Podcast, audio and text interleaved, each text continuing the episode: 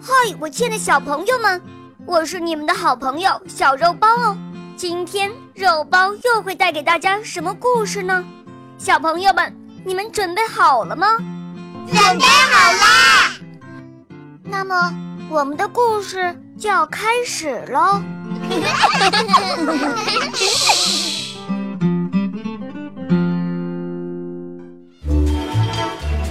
格列佛虽然是一名医生，却决定辞掉医院的工作去航海。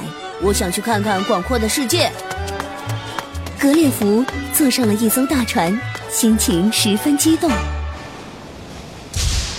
航海旅程开始几天后，船长大声下令：“暴风雨要来了，大家做好准备。”咕隆，哐，伴着震耳欲聋的声音。像山一样高的波浪打翻了船，船体发出了一声巨响，就碎掉了。格列佛找到一块木板，浮到了水面上，就晕过去了。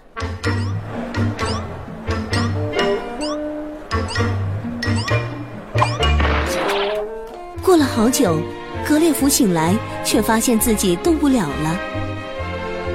这是怎么回事？格列佛。全身都被绑上了绳子，而且身上到处都坐满了小矮人。格列佛来到了一个居民身高仅六英寸的小人国，那里的马车、马，还有那里的人都非常的小。他的个子好大啊！他该不会把我们吃掉吧？小人国的人们都非常的害怕。小人国的国王看到格列佛，也大吃一惊。真的好大！你叫什么名字？我叫格列佛。船遇到了暴风雨，翻了，我就到这里来了。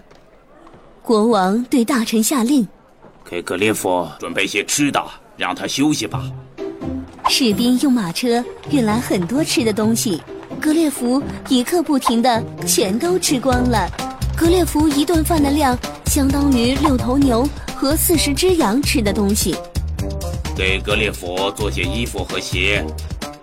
国王命令小人国的人爬上梯子给格列佛量尺寸。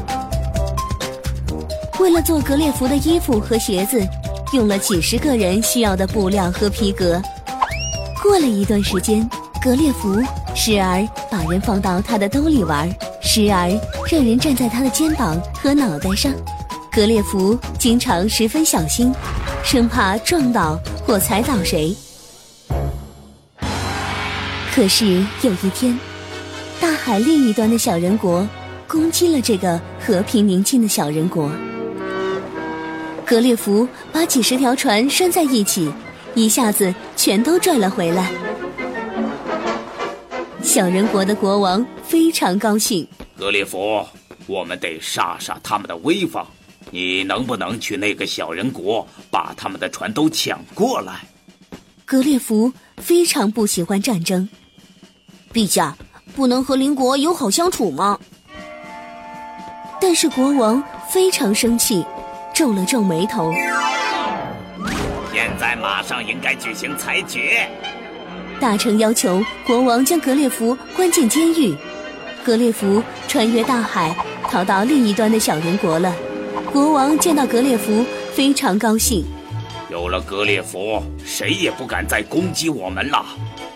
时间久了，格列佛想家了。陛下，我现在要回家了。